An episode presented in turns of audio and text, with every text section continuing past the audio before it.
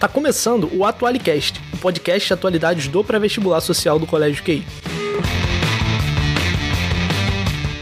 Quando a gente olha para o estilo de vida luxuoso que alguns atletas como Neymar, Cristiano Ronaldo, LeBron James, Lewis Hamilton, só para ficar nesses, têm, a gente erroneamente acha que todo atleta de alto rendimento possui esse estilo de vida. Isso é um enorme engano nosso, porque menos de 1% dos esportistas profissionais, dos atletas profissionais, tem um ganho financeiro com a prática esportiva que condiz com ter uma vida tão luxuosa quanto esses caras que eu citei têm. A maioria dos atletas que atuam de forma profissional, eles na verdade eles têm que para trabalhar com aquilo é uma profissão, então para trabalhar com o que eles amam, eles têm que se sacrificar e eles têm que ter muita coragem para enfrentar muitas vezes os problemas financeiros que eles vão ter para a prática esportiva profissional. Só que isso não muda o fato de que o esporte é um grande meio de ascensão social e muitas vezes é o único disponível para muitas pessoas, principalmente aquelas pessoas de comunidades mais carentes, etc., que têm pouco acesso à educação. E apesar de ser um meio legítimo, é óbvio, não é o ideal, né? O ideal seria que essas pessoas ascendessem socialmente e vissem como forma de ascensão social a educação. Mas esse problema né, traz à tona a questão da ascensão social através do esporte e levanta uma enorme discussão sobre as consequências que tem, principalmente aqui no Brasil, né? A gente está no podcast brasileiro, está falando da situação brasileira, as consequências que esse processo de ascensão social totalmente atrelado ao esporte, que muitas vezes as pessoas veem como uma forma única de ascensão social, traz para a vida das pessoas. Então, por isso que a gente aqui no Atualicast, embalado pelo ritmo do mês olímpico, vai tratar desse tema, a ascensão social através do esporte. É boa, não é? Quais são as consequências? É, quais são os desdobramentos disso para a vida das pessoas e para a vida do país. Eu, como os nossos ouvintes já suspeitam, sou Raio Ortins e estou aqui hoje com meus companheiros João e Marcelo, a quem convido a se apresentarem nessa ordem que eu falei. Chega aí, galera. E aí, galera, mais uma semana aí, a gente no Cash tá chegando aí, falta cerca de duas semanas para começar as Olimpíadas. Então vamos falar de esporte, mas sempre com aquele teor de análise social que a gente gosta, né? Espero que vocês gostem desse episódio e eu quero ver a interação de vocês é, na próxima vez que a gente se encontrar, no nosso Instagram do, do Preveste Social. E como a gente vem falando, indique o Atualicast para algum amigo para ele também participar né, dessas análises aí loucas que a gente faz toda semana. Bom, antes de mais nada, né, depois de mais uma entrada brilhante aí do Raí e do João, é, dou aqui meu bom dia, boa tarde, boa noite. É, não, vou, não vou me estender muito não, porque o tema promete. Antes de irmos pro tema, você já sabe, indique, como meus amigos pediram, o Atualicast para um amigo seu. Nosso trabalho aqui é completamente gratuito e se você quiser ajudar a gente só indicando, trazendo mais uma pessoa, como o João falou, para ouvir a gente, debater com a gente, a gente vai ficar muito feliz e grato. Bora pro programa. Certo. Galera, então eu acho que a primeira forma que a gente pode abordar isso aqui é através de algumas perguntas. Eu acho que a primeira pergunta que fica clara, eu vou deixar aqui, ficou clara na minha introdução, mas que eu vou deixar aqui para a gente debater é: o esporte é um meio de ascensão social? Acho que a resposta para todos aqui vai ser sim. A questão é: o esporte é um meio de ascensão social principalmente para os jovens negros? Já que tu jogou essa bola aí de três e não acertou dentro do sexto, eu vou pegar o rebote aí. Então, eu acho que é, um, antes da gente botar na, propriamente na questão do, do esporte, né, valeria a pena pontuar uma coisa, que é o baixo índice é, educacional que o Brasil tem né, ao longo da sua história. É, Para quem é aluno do, do esteve na última aula, eu comentei, fiz um, um trabalho comparado entre Brasil e Argentina, mostrando que na Argentina o índice educacional é muito mais é, avançado do que no Brasil. Isso é uma questão que a gente tem que ter sempre em mente, né? Porque é, eu gosto muito de pensar que quem tem é, o conhecimento, quem tem a escritura, quem tem o, o, dom da linguagem, da expressão, ele detém de certa forma o poder. E, e aí, se a gente for pensar que a escrita é uma forma de poder, a expressão corporal também vai ser. E, e, e, nessa, né, e aí a gente pode remeter ao período da escravidão, o, o, a, o corpo físico, o exercício físico, ele, ele já é comum ao corpo negro é, em períodos anteriores, assim podemos dizer, a, a, ao desenvolvimento e promoção do esporte, né?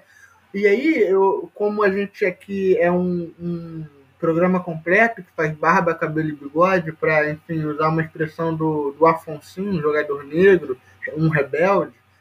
O negro, ele, ele, vai, ele vai criar, né, por meio do, da prática esportiva, a sua forma de expressão corporal.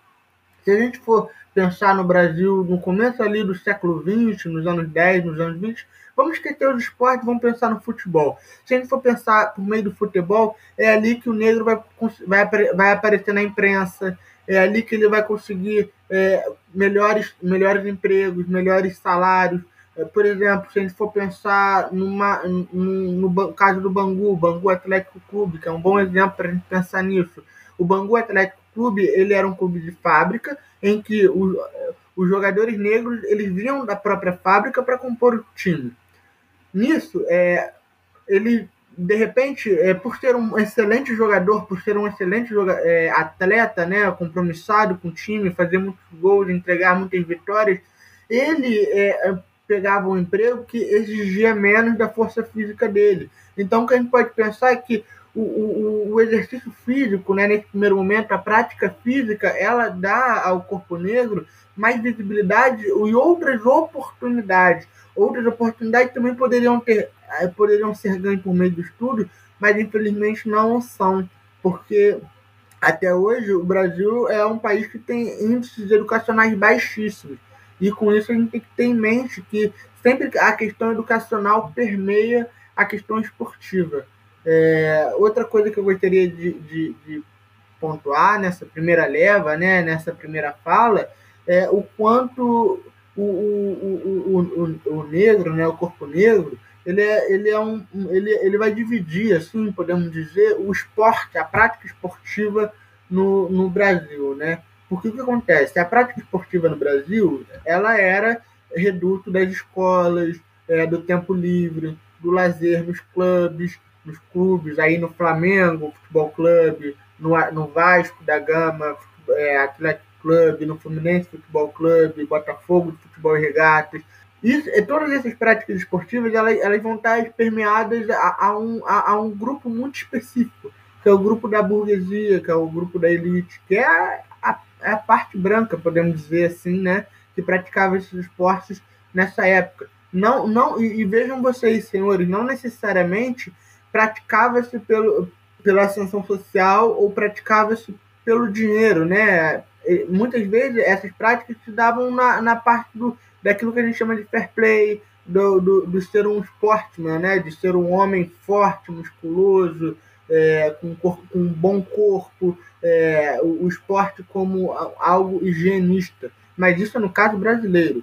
O, o negro ele vai conseguir romper com esse paradigma e vai mostrar, olha, se vocês querem a minha força de trabalho, se vocês querem que eu trabalhe, que eu, que eu esteja nesse clube aqui oferecendo meus serviços para vocês, eu não, eu não posso ser um sportman. Eu preciso ser pago, porque eu não tenho renda, eu não tenho família de boa classe social. Então, é, é, o esporte ele, ele vai promover e o negro, o personagem negro nesse, nesse momento, ele vai ser essencial para é, reconfigurar, podemos dizer, a forma como se pratica e, e, mais do que isso, a forma como se observa o esporte. Agora, o, o Casares, eu matei, eu matei a bola no peito aqui e tô dando de chaleira para você, tá contigo. Pô, aí tu me ferrou, porque eu ia continuar a metáfora do basquete falando que eu peguei teu rebote na ponte aérea para cravar na cesta. Mas beleza, eu assisto assistência também. Cara, essa questão do, do esporte que a gente está tratando, é, fazendo essa análise, eu acho muito interessante a gente pensar que existem duas vias para analisar. Existe a via da classe, né? Que é a via que vai pensar nessa questão da ascensão social, pode até pensar em questão da, da, da escolaridade também, e junto a ela, lembrando que quando você faz uma abordagem, você não está falando que estão separadas, são apenas análises diferentes. Porque junto à análise de classe tem a análise de raça, né? Que os meus colegas Raí e Marcelo apresentaram.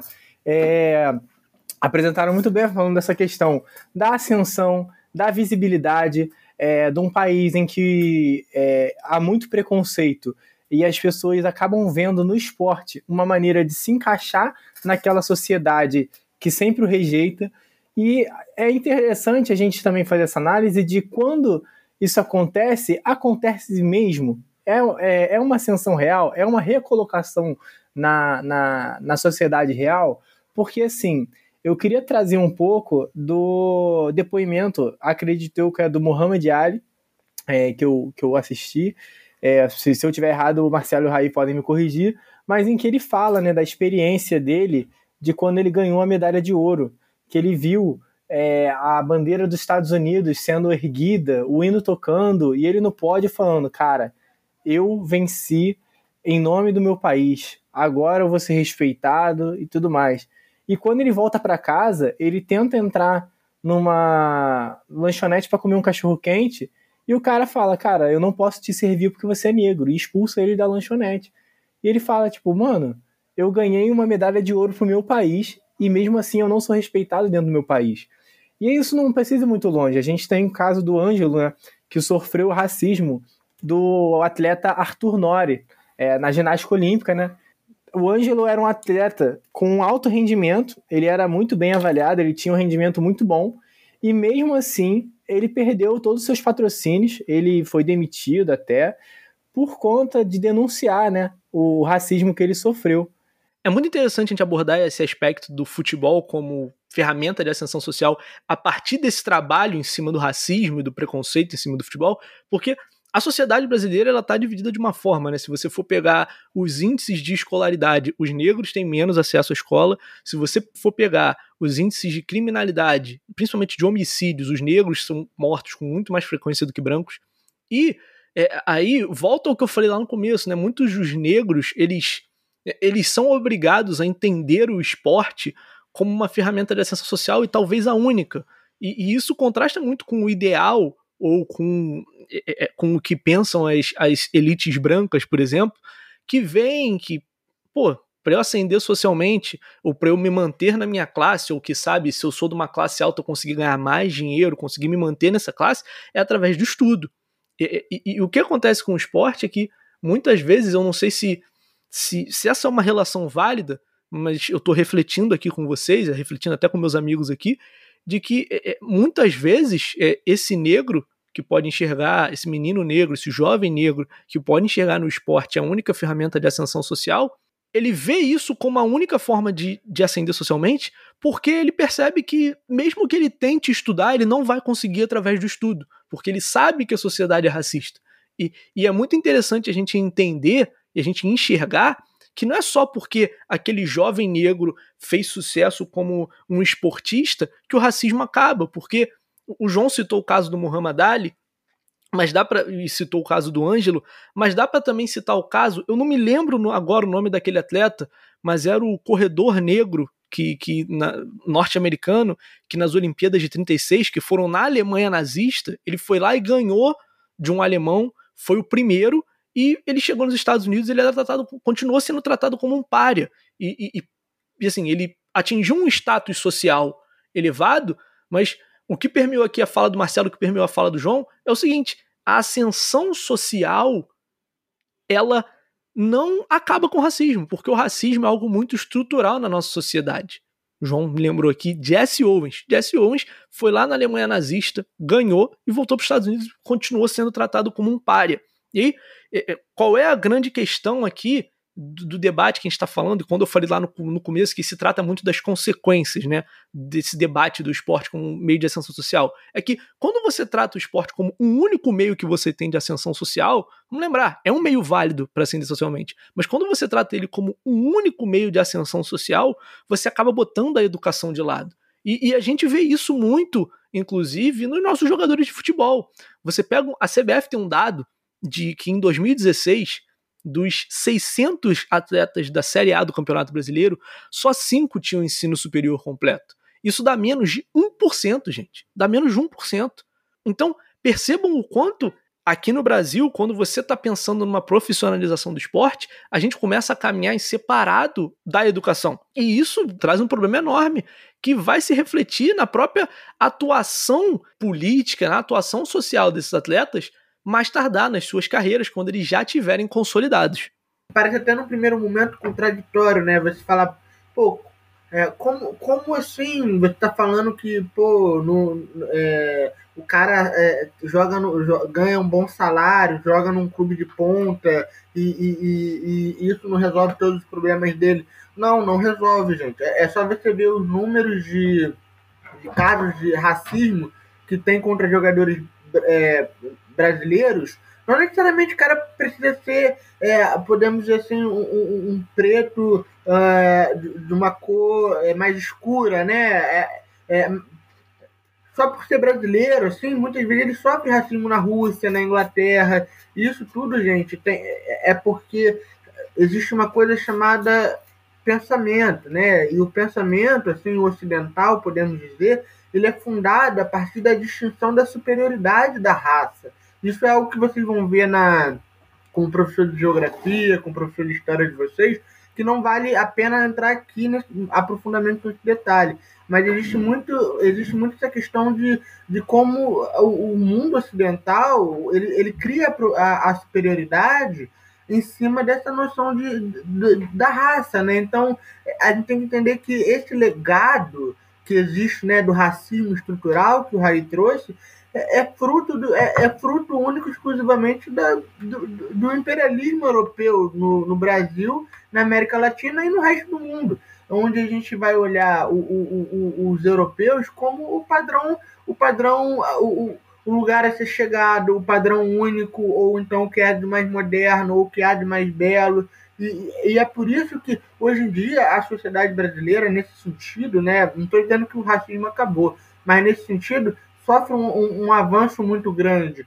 Por exemplo, é, ó, teve recentemente aquele caso do racismo com o Neymar, sabe? O próprio quando o, o Neymar ele nunca foi um atleta, né? Só para usar exemplos que as pessoas conseguem observar um pouco mais.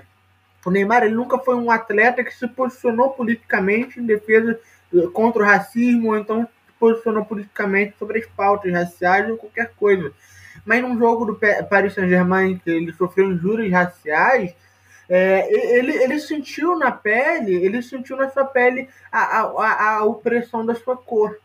O mesmo pode ser dito assim, é porque o caso do Gerson é inconclusivo. Mas quando muitas vezes esses jogadores eles não têm, eles só têm um start do, do, do, de que a ascensão social não resolve todos os problemas, é, quando eles sentem na pele. E, e, e, o caso, e é exatamente o mesmo caso do, que o João Casares trouxe como ramo de Ali. E aí, só para fazer um paralelo com a educação, porque eu acho que vale dialogar bastante, a partir do momento que é, é, é, existe a promulgação da lei de ensino de África ou de ensino de culturas de matriz africana nas escolas, né, a gente tem, a gente começa a ter uma, a possibilidade de trabalhar esses conteúdos dentro da sala de aula.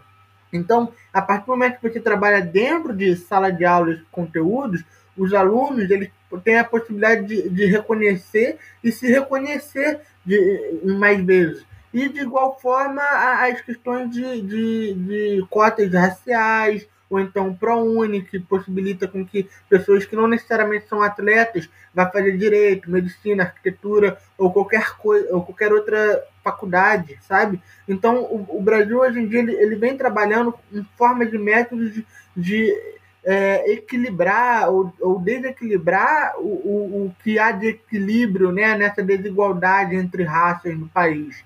E, e, e aí, voltando para o esporte, o esporte ele, ele foi sim historicamente a forma como o, o, negro ele ele pôde ascender socialmente a gente pode pensar muito na figura do Pelé né? É, hoje em dia assim durante muito é, eu pelo menos cresci com a, com a, com a famosa frase Pelé calado é um poeta. Na verdade o Pelé calado é um poeta né? Naquela coisa de tipo assim é, de que ele não podia se posicionar porque ele só falava besteira ou ele só falava bobagem e tal. Mas isso contar para os senhores que Pelé, quando ele encerrou a carreira, a primeira coisa que ele pensou em fazer foi atingir um cargo administrativo dentro do, da CBF, foi é, ser executivo e disseram para ele que ele não podia, porque aquele não era o lugar dele, o lugar dele era dentro de campo.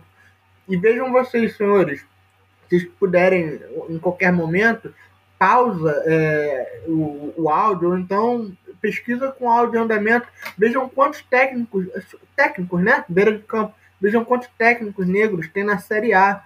Tem um só. Agora vejam quantos técnicos negros têm posição de poder dentro do, da, da, do, da CBF ou dentro dos próprios clubes de futebol. Isso a gente está usando o futebol como exemplo. Vocês não vão encontrar. E é aí que reside, talvez, a, a, o outro lado, né? O, da, da, o lado mais escuro disso tudo, né? Que como a questão racial ela ainda é predominante, como ela ainda é uma questão central que, que, que, não, que não é resolvida a partir do, da ascensão social. Ela, ela resolve parte do problema, mas não resolve o todo. Certo. E já que a gente falou um pouquinho de Muhammad Ali, falou de Jesse Owens e falou de, de como isso eh, acontece nos Estados Unidos, como os Estados Unidos é um exemplo perfeito de que ascensão social não quer dizer fim do preconceito, eu acho que a gente pode trazer também aqui é, um pontinho que é o, o modelo norte-americano, né? Porque eu gosto muito de basquete, eu vejo muito NBA, eu adoro futebol americano, então por isso eu acabo acompanhando um pouco do esporte lá e do esporte universitário lá. E não é por nenhuma motivação filantrópica, não é por bondade de ninguém, mas lá sim o esporte acaba sendo um meio de ascensão social que, que vai equalizar na, na medida é, educação e esporte. Por quê? Lá, para quem, quem não está atento, o esporte universitário lá ele é transmitido pela TV, então as universidades recebem direito de transmissão. O esporte universitário tem algumas universidades que têm arenas de basquete que são maiores que as arenas dos times da NBA. O maior estádio em capacidade dos Estados Unidos é o estado, de um, é o estado, se não me engano, da Universidade de Stanford, que é um estádio que cabe em 110 mil pessoas. Então, eu acho interessante a gente olhar que lá o, o, esporte tem essa dimensão dentro da universidade, né? As pessoas gostam muito de ver os campeonatos universitários. E por que, que eu tô falando disso? Porque lá as universidades dão bolsas para os atletas que se destacam nos seus esportes. Então, o cara que é muito bom no basquete, ele vai ganhar uma bolsa de 100%. O cara que é muito bom no futebol americano, ele vai ganhar uma bolsa de 100%. E por mais que ele queira ficar pouco tempo, ele pode fazer um curso de, de administração que lá dura tipo dois anos e meio, três anos, e no terceiro ano da faculdade ele sai para jogar na, na, NFL, na NBA. É, e, e, isso acontece com os principais esportes é, americanos, que é o, o, o basquete, o hockey, o beisebol e o futebol americano, mas algumas universidades elas são especializadas em outros esportes também. Você tem universidades que fazem isso com vôlei, você tem universidades mais voltadas para os esportes olímpicos. Por quê? Se tem gente consumindo isso, eles arranjaram um jeito de transformar esse esporte universitário no entretenimento nacional e através desses ganhos que eles têm, eles começam a dar bolsa. E óbvio, você dá a bolsa para um cara, você vai atrair mais gente para ver, você vai atrair mais patrocínio, a universidade vai ganhar mais dinheiro. Como eu disse, não tem nenhuma filantropia nisso. O interesse é sim um interesse financeiro, eles estão visando o lucro. Só que esses atletas, querendo ou não, Vamos supor que esse cara chegue na universidade e ele não vingue, né? Ele não consiga. O cara joga futebol americano, ele chega lá, recebe uma bolsa de 100%, mas não vai chegar na NFL e não vai conseguir se estabilizar lá, ou não vai chegar na NFL.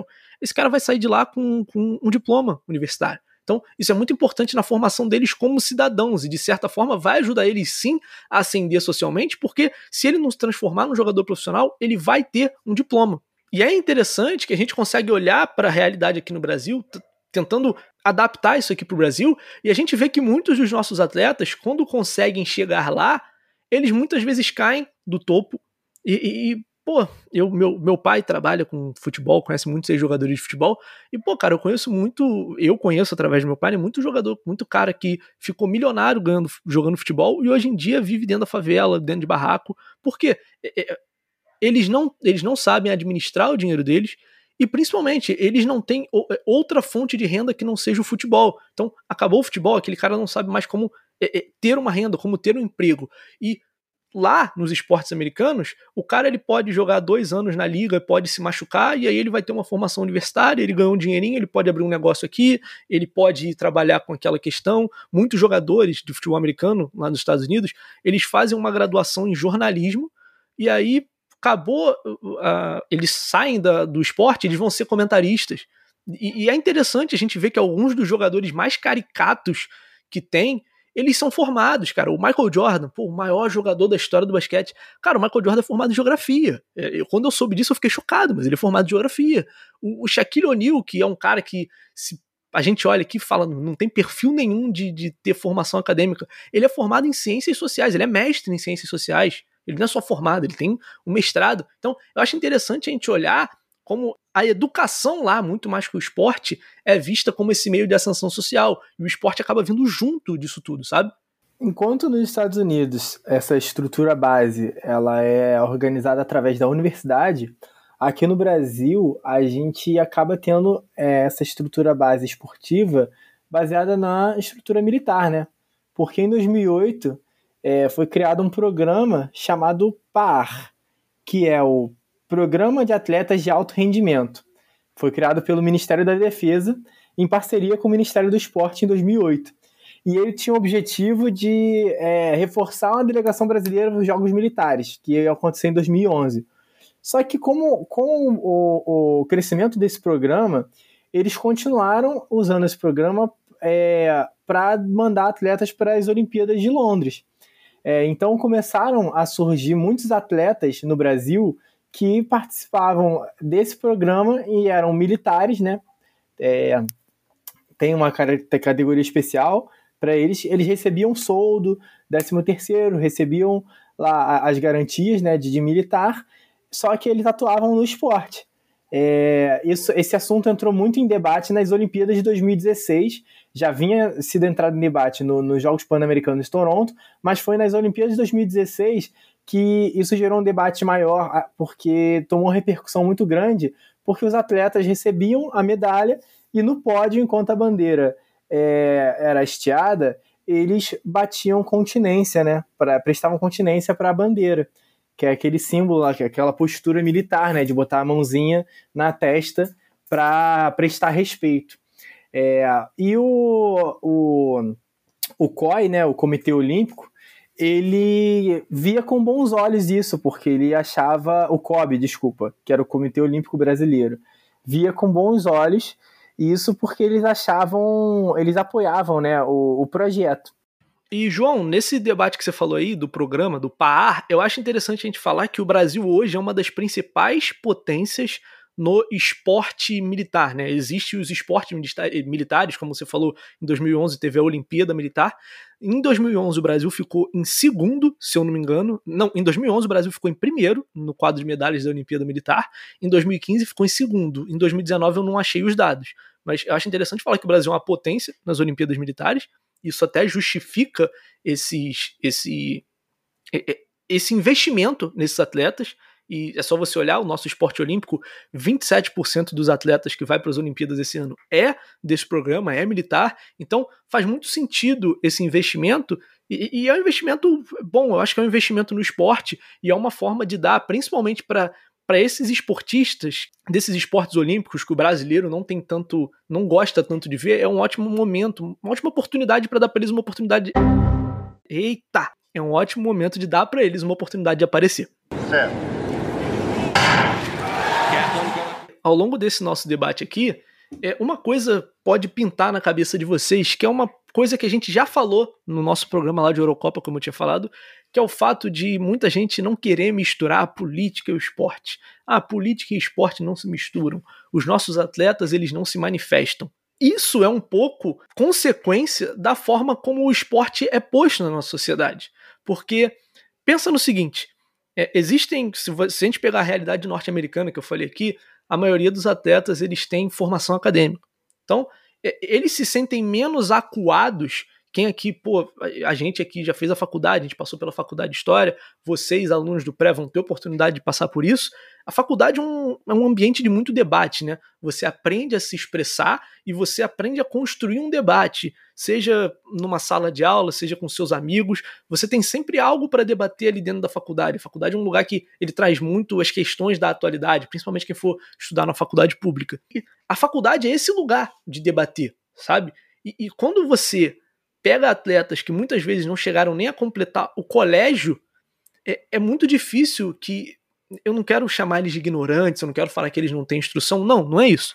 É, o que eu tô dizendo é que muitas vezes ele, quando ele chega no maior estágio do futebol, pô, eu sou um atleta da seleção brasileira, eu jogo no melhor clube aqui do Brasil, ou eu jogo numa liga grande na Europa. Esses caras eles ficam acuados de se expressar porque eles não sabem necessariamente se a forma como eles vão se expressar vai ser aceita. E muitas vezes eles não sabem se a forma com que ele vai falar vai ser aceita pela sociedade. E o que eu acho muito interessante é a gente olhar para exatamente para isso Cara, esses caras não têm uma formação acadêmica, esses caras muitas vezes não terminaram o colégio. Então é, é, é muito difícil para a gente, quando eu digo para a gente, eu digo para que é quem cobra, ah, não tem que se posicionar, porque muitas vezes a gente é uma elite intelectual que está falando. A gente está falando de um, país, de um Brasil, que é pouca gente que tem acesso ao ensino superior. Então, quando eu cobro o atleta, que muitas vezes não tem é, acesso ao, ao, ao, ensino superior, eu estou cobrando é, que ele se expresse é, é, como eu acho que ele deva se expressar, mas não necessariamente é o que ele é o que ele quer. E aí a gente vai pode entrar num debate gigante aqui, que é o, o debate encabeçado pela pergunta que eu fiz ao começar esse ponto, que é por que os nossos atletas não se posicionam? E, e a primeira coisa que eu queria. Tem duas coisas que eu queria dizer antes de passar a bola aqui para meus amigos. A primeira é, cara, ninguém é obrigado a se posicionar. Essa é a primeira coisa que, que eu queria falar, porque a gente fica aqui cobrando posicionamento político, mas ninguém é obrigado, não. Você tem que se posicionar, não. Ninguém é obrigado. Esse é um ponto. O segundo ponto que vai junto com isso é o seguinte: qualquer atleta posicionamento, qualquer posicionamento que o atleta tenha é legítimo. Ele pode se posicionar e não ser o posicionamento que você quer ouvir. Isso não torna ele um, um, um marginal, um mau caráter, né? Né? A menos que ele apoie o presidente Bolsonaro. Aí, hoje, em 2021, apoiar o presidente Bolsonaro é ser mau caráter. Mas, tirando isso, qualquer posicionamento é legítimo. Eu acho que a gente tem que parar de demonizar posicionamentos políticos que sejam contrários aos nossos.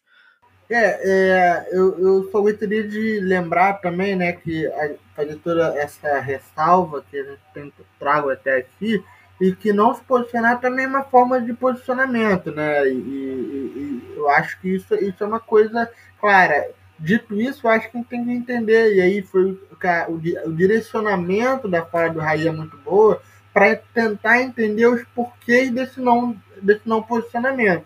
E a falta de educação é uma. E de, é, as questões vinculadas ao patrocínio né, são outras é, questões de cunho religioso, até mesmo de, de abstenção política, são outras. Porque, parem comigo, esses jogadores, eles nunca são apenas. Isso, a, gente tá, a gente fala do futebol porque é muito mais fácil de, de trazer, né? É, é os outros esportes, muitas vezes, eles são um pouco mais distantes do, da realidade do brasileiro. Então, estou usando o futebol como exemplo. É, os jogadores, eles muitas vezes não são apenas os jogadores eles são é, os jogadores, mais as famílias, mais os agregados. É, é, só pensar, eu acho que o Neymar tem aqueles exemplos que ele tinha aqueles toys, né? Os brothers dele lá, os amigos dele, que são muito dependentes do Neymar, que assim que, que a, é, dentro da carreira do Neymar conseguem ascender socialmente. É, tem, tem alguns trabalhos antropológicos, né? E aí eu, eu faço um registro importante, né? Para quem for para UF, é, a UF tem um dos principais campos de pesquisa do esporte, por exemplo, a UF de Niterói. É, tinha uma antropóloga chamada Simone Larroguete, que faleceu em 2019, que ela vinha desenvolvendo um trabalho com as famílias desses jogadores. A, o, o, trabalho dela não estava centrado unicamente no que, nesses jogadores, mas no que as esposas desses jogadores representavam, que os amigos desses jogadores representavam, que a família desses jogadores representavam e como é que funcionava é, essa dinâmica especial deles fora do país. E, e é um, um, trabalho muito interessante porque, a gente, porque ela trouxe algumas questões pertinentes, como, por exemplo, a família desses jogadores, muitas vezes, eles no exterior vivem para o jogador. E, mas não só a família, como o jogador muitas vezes leva outros funcionários do Brasil para o exterior, que, que, e esses funcionários trabalham para ajudar as famílias que estão no Brasil. Então, esses jogadores podem ser entendidos, compreendidos também como uma empresa, né? E é por isso que o posicionamento muitas vezes é uma coisa muito complicada, porque uma empresa não toma posicionamento toda hora, né? Ela toma posicionamento de acordo com aquilo que lhe convém melhor.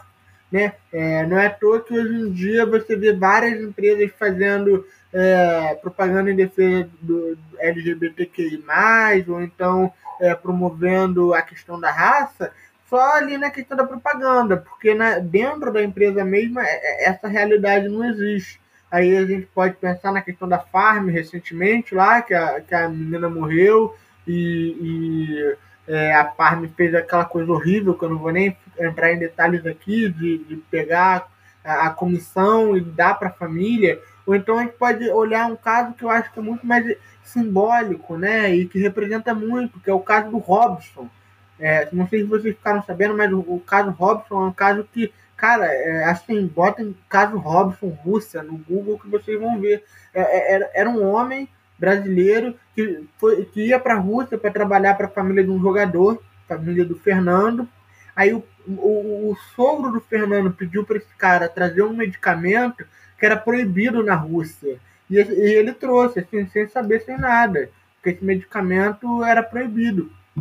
Ele ficou preso na Rússia mais de um ano ele ficou mais de um ano na Rússia sem falar russo. Ele foi é... solto esse ano, pô. Ele foi solto é, esse ano. Isso foi lá em 2019. Exatamente, 2019, 2020, 2021. Ele ficou, ele ficou dois anos preso por algo, por uma injustiça, né?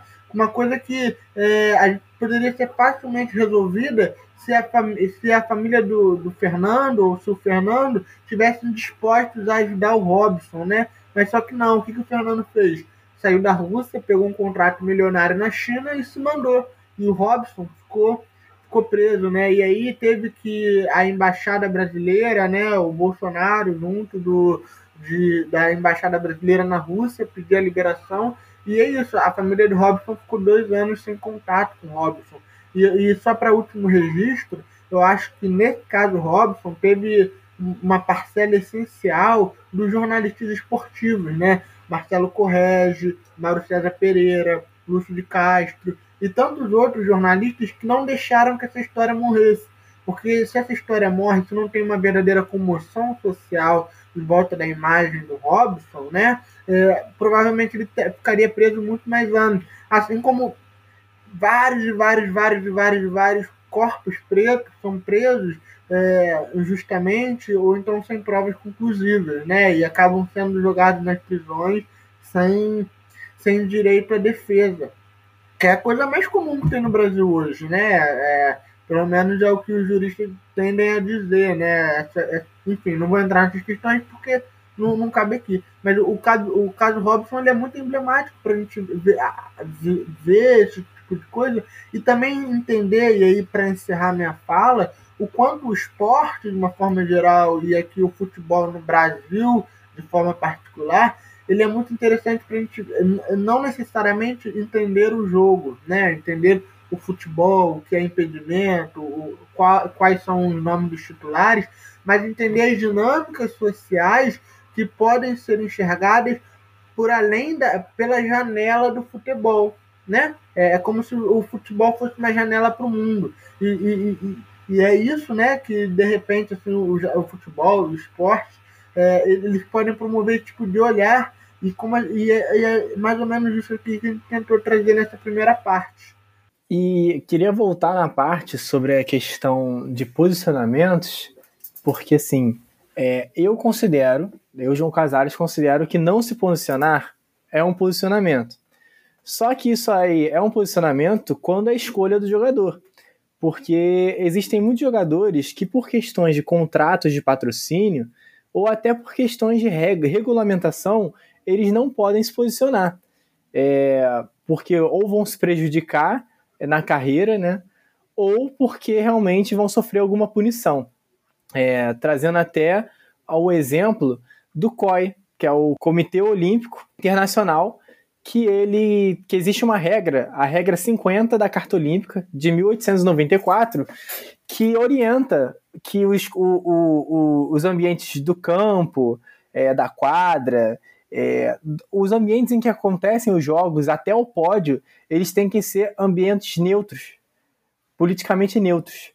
Então, é, rolou uma discussão é, recentemente é, para que nessas Olimpíadas isso, essa regra seja flexibilizada.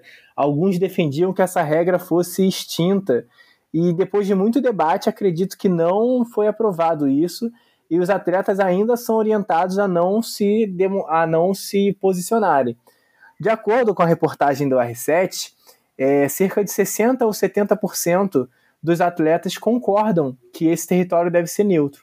Mas existe sim ainda, vem crescendo um grupo de que acha que é possível sim é, que é, você se manifestar sem afetar a competição. É, eles pedem que seja é, possível você se manifestar politicamente e de uma forma que você não ataque outra pessoa.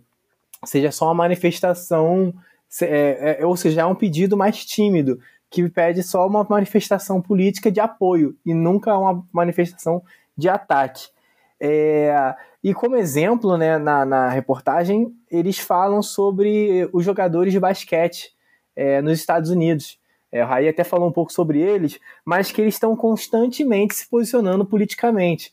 Vocês acompanharam né, no, no ano passado o movimento Black Lives Matter, que eles várias vezes eles fizeram, é, prestaram homenagens, ajoelharam em quadra, é, ergueram seus punhos, fizeram postagem no Twitter. Então, assim, é muito interessante né, a gente avaliar toda essa questão né, de, de até que ponto é uma escolha do atleta não se posicionar e até que ponto ele está sendo reprimido para que isso não aconteça. E esse ponto que você levantou da NBA é muito interessante para discutir toda essa questão, porque o protesto na NBA, eu acho interessante a gente olhar isso. Por quem o protesto foi encabeçado, sabe? O protesto foi encabeçado por, pelo LeBron James. O processo foi, encabeça, foi encabeçado quando, quando os times já dentro da bolha, depois de ter acontecido o assassinato do George Floyd, quando teve o caso do Jacob Blake, que tomou sete tiros nas costas, é, é, o, o, time do Milwaukee, liderado pelo Giannis Antetokounmpo, é, é, é, se recusou a jogar. Eu acho interessante que quem, quem é que comanda esses atos? São as grandes estrelas, são as pessoas que já estão consolidadas. E, e isso casa muito com o que o João e o Marcelo falaram. Por quê? Porque o cara que está consolidado é um cara que ele se sente mais livre para falar. Um LeBron James da vida, um cara que já tá chegando ao posto de bilionário, e tipo, ele ficou bilionário por conta da atuação dele do basquete, por ser um dos maiores jogadores de basquete de todos os tempos. Esse cara, ele se sente mais confortável para falar, e esse cara é um cara que pode induzir uma mudança real. Esse cara é um cara que ninguém vai tirar ele da quadra, porque ele falou isso. Esse cara não vai sofrer um boicote da liga, porque ele falou isso. E principalmente, ele não vai sofrer um boicote dos patrocinadores. Os patrocinadores vão com ele. E, e, me vem muito aqui ao caso do Lewis Hamilton. Pô, sou um fã de automobilismo. Eu sei que o automobilismo acaba sendo um, um, um esporte elitista, não porque ele nega o acesso às pessoas, mas porque é um esporte caro. Você tem que ter um kart para começar no automobilismo, você tem que gastar muito dinheiro sobre isso. E você pega o Lewis Hamilton, ele renovou o contrato recentemente com a Mercedes, e ele falou o seguinte, cara. É, ele falou assim: é, eu queria agradecer a Mercedes por ter me apoiado na minha luta por igualdade. Irmão, sabe por que a Mercedes apoiou a luta dele por igualdade? Porque ele é o primeiro negro da Fórmula 1, porque ele chegou na Mercedes com, com um título, hoje ele tem sete, e, e porque ele adquiriu o tamanho que ele tem. Mas lá no começo, em 2008, quando o Hamilton era já, é, é, ele ainda é o primeiro negro da Fórmula 1, né, o único negro a correr na Fórmula 1, lá em 2008 ele era isso, e ele não se posicionava tanto quanto ele passou a se posicionar depois. Então é interessante a gente entender que esses caras que se posicionam, eles têm tamanho, sabe? Porque foi isso que o João falou, foi isso que o Marcelo falou. É, é, essas, essas organizações estão vedadas por contratos, elas estão. É, é têm contratos impostos. Então, eles tentam proibir essa manifestação política para não perder contrato. É, é, é, um, é uma motivação financeira. Por que, que não pode ter manifestação política? Porque ninguém quer perder contrato por conta de uma manifestação política. E aí, eu queria trazer aqui a memória um caso Vou até pedir desculpa meus amigos que o programa já tá longo, mas esse é um caso que me toca muito, que é o caso pô, do Colin Kaepernick, que era ele, é um, ele era um quarterback da NFL, é, e eu falo com muita propriedade do caso do Kaepernick, porque ele jogava no meu time, que é o São Francisco 49ers, eu torço pro São Francisco 49ers, igual um idiota, e, tipo, ele era um jogador que ele estou quando ele começou a jogar a primeira temporada dele, ele chegou na, na final da NFL, que é o Super Bowl, perdeu, e, e só que ele, no desenvolvimento posterior dele, ele não se tornou um grande jogador. Só que ele foi um cara que resolveu se posicionar. Ele, num jogo de pré-temporada, enquanto tocava o hino dos Estados Unidos, ele ficou sentado e ele falou: Não posso me levantar para honrar um hino de um país no qual a polícia mata negros indiscriminadamente. E aí depois ele passou a se ajoelhar no hino, por isso até que ano passado e até esse ano as movimentações de respeito, as movimentações contra o racismo, são movimentações que as pessoas se ajoelham, porque uma das pessoas que tomou esse ato de se ajoelhar diante ao hino dos Estados Unidos com essa justificativa foi o Kaepernick. E só que o que aconteceu? O Kaepernick, assim, tem um debate muito grande, ah, ele, ele não foi boicotado pela liga, ele não era um bom jogador. Ok, o Kaepernick hoje, ele talvez, é, não hoje, mas lá na época que ele foi cortado pelo meu time, pelo São Francisco 49 ele realmente vinha jogando muito mal. Mas ele ele sofreu um boicote porque você olha os reservas dos quarterbacks titulares e ele é melhor que a maioria deles. Então, o fato dele não ter conseguido um contrato na liga é, de certa forma, um boicote e ele tentou processar a NFL por, por ter sofrido um boicote, mas isso acabou indo para frente. E, tipo, o Kaepernick, para mim, é, é, é, um cara muito representativo porque ele jogou no meu time, porque ele foi um cara que, que, que, através dessa problemática, por ele ter jogado no meu time, foi uma parada que eu me atentei e, porra, eu tenho, eu tenho um Kaepernick tatuado na minha perna, sabe? Então, para mim, é uma questão muito relevante, eu não podia deixar de trazer aqui. Pô, esse caso, Raí, é muito bom para fechar o episódio, né? Para caminhar para o final, mas é, é porque tu tocou no ponto do LeBron James e do Lewis Hamilton. É, se vocês jogarem na internet, pesquisarem, vocês vão ver que eles estão começando a, a produzir outras coisas, sabe? O LeBron, ele é um cara que investe muito no cinema, em, em na indústria cultural, podemos dizer assim, na época. Ele, inclusive, foi jogar no Lakers exatamente porque ele queria estar mais perto de Los Angeles, de Hollywood, perfeito, Perfeito, você pode até falar melhor que isso. E, e, aí, esse, eles estão nessas posições de poder, né? Que é, é o que a gente está querendo dizer no final, posição de tomada de decisão, em que a escolha dele não, não tem ninguém na hierarquia que possa impedir, né? Ou, ou confrontá-los. Eles podem produzir é, filmes que, que desconstroem a, a, a, o, o, o, o, corpo negro, né? que desconstroem essa visão que o americano tem sobre o corpo negro e etc. Certo. Bom, o papo tá bom, a gente podia ficar aqui mais algumas horas, falo por mim, mas sei que falo pelos meus amigos também, mas a gente tem que encerrar. E hoje eu queria dar uma dica para vocês, que é uma dica que tá voltado, tá voltada para o esporte, que é o documentário, tá lá no Netflix, The Last Dance. Mas, Raí, por que, que você tá indicando o documentário The Last Dance? O documentário nem fala muito sobre esse negócio de posicionamento político. Cara, vejam os, os relatos do que foi, né? É, os, não foi um escândalo, né? Mas lá no ano, se eu não me engano, de 92, teve uma eleição para o Senado nos Estados Unidos e o Michael Jordan, o Michael Jordan já tinha o status de um dos maiores jogadores da história do basquete, ele, ele resolveu não se posicionar em favor de um candidato negro no estado da Carolina do Norte. E o outro candidato que concorria contra ele era um candidato abertamente racista, que defendia segregação racial. E, e eu acho muito interessante que você consegue perceber que nem o Michael Jordan, na altura que o Michael Jordan tinha, ele conseguiu escapar da pressão financeira de não se posicionar a favor de algo, sabe? E, e, e, óbvio, pô, o Michael Jordan fez isso porque ele era um grande capitalista. Ele fez isso porque ele era um grande capitalista. Mas, como eu falei, o LeBron James, ele é um cara que ele tem um tamanho, ele vai lá e se posiciona. Eu acho interessante a gente é, é, refletir sobre o Michael Jordan, ele também não tinha esse tamanho. É, sabe, eu não, eu, não, eu não creio que o Michael Jordan a, a, tenha apoiado o, acreditasse que o melhor candidato para vencer era o, cara, o candidato abertamente racista, porque ele é negro.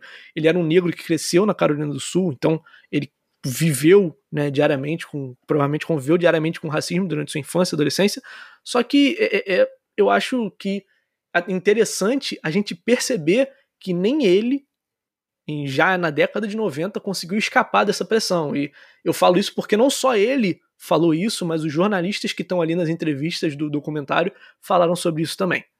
E, e para além disso, é, é um ótimo documentário para vocês entenderem como é que funciona esse negócio de sair da universidade para ir para o basquete profissional, enfim, é muito interessante.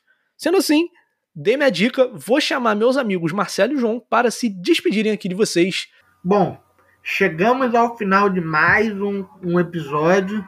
Espero que tenham gostado indiquem o Atualicast para um amigo e no mais, fiquem bem. Episódio incrível, acho que fluiu muito bem. Quando a gente grava e parece que foi curto é porque é porque foi bom, né? Porque uma fala atrás da outra, assim, cada fala só de qualidade. Espero que vocês que estejam ouvindo a gente tenham gostado tanto quanto a gente que está fazendo. Porque é isso, não que a gente não goste de outros episódios, mas tem episódio que flui de uma forma que a gente nem vê o tempo passar. Até porque vocês vão reparar que ficou meio longuinho, mas ficou de qualidade. Então, um abraço, até semana que vem e aproveitem o episódio. Esperem, espero que vocês é, deem sua opinião né, através das nossas redes sociais ou através é, do grupo de alunos, dos nossos encontros mensais. E mais uma vez falando, indique o Atolicast para um amigo seu, esteja fazendo vestibular ou não. Então, é isso deixo aqui minha despedida, faço coro às palavras dos meus amigos. Espero que vocês estejam bem, espero que vocês tenham aproveitado. O episódio ficou longo, ficou até mais longo do que eu esperava que ele ficasse, mas é um tema que a gente gosta, é um tema que a gente fala com muita facilidade e que certamente a gente ficaria horas e horas aqui a fio falando muito mais sobre esse tema. Então, é isso. Espero que vocês tenham gostado e até a próxima. Tchau, tchau. Acabou, então acabou, acabou o programa.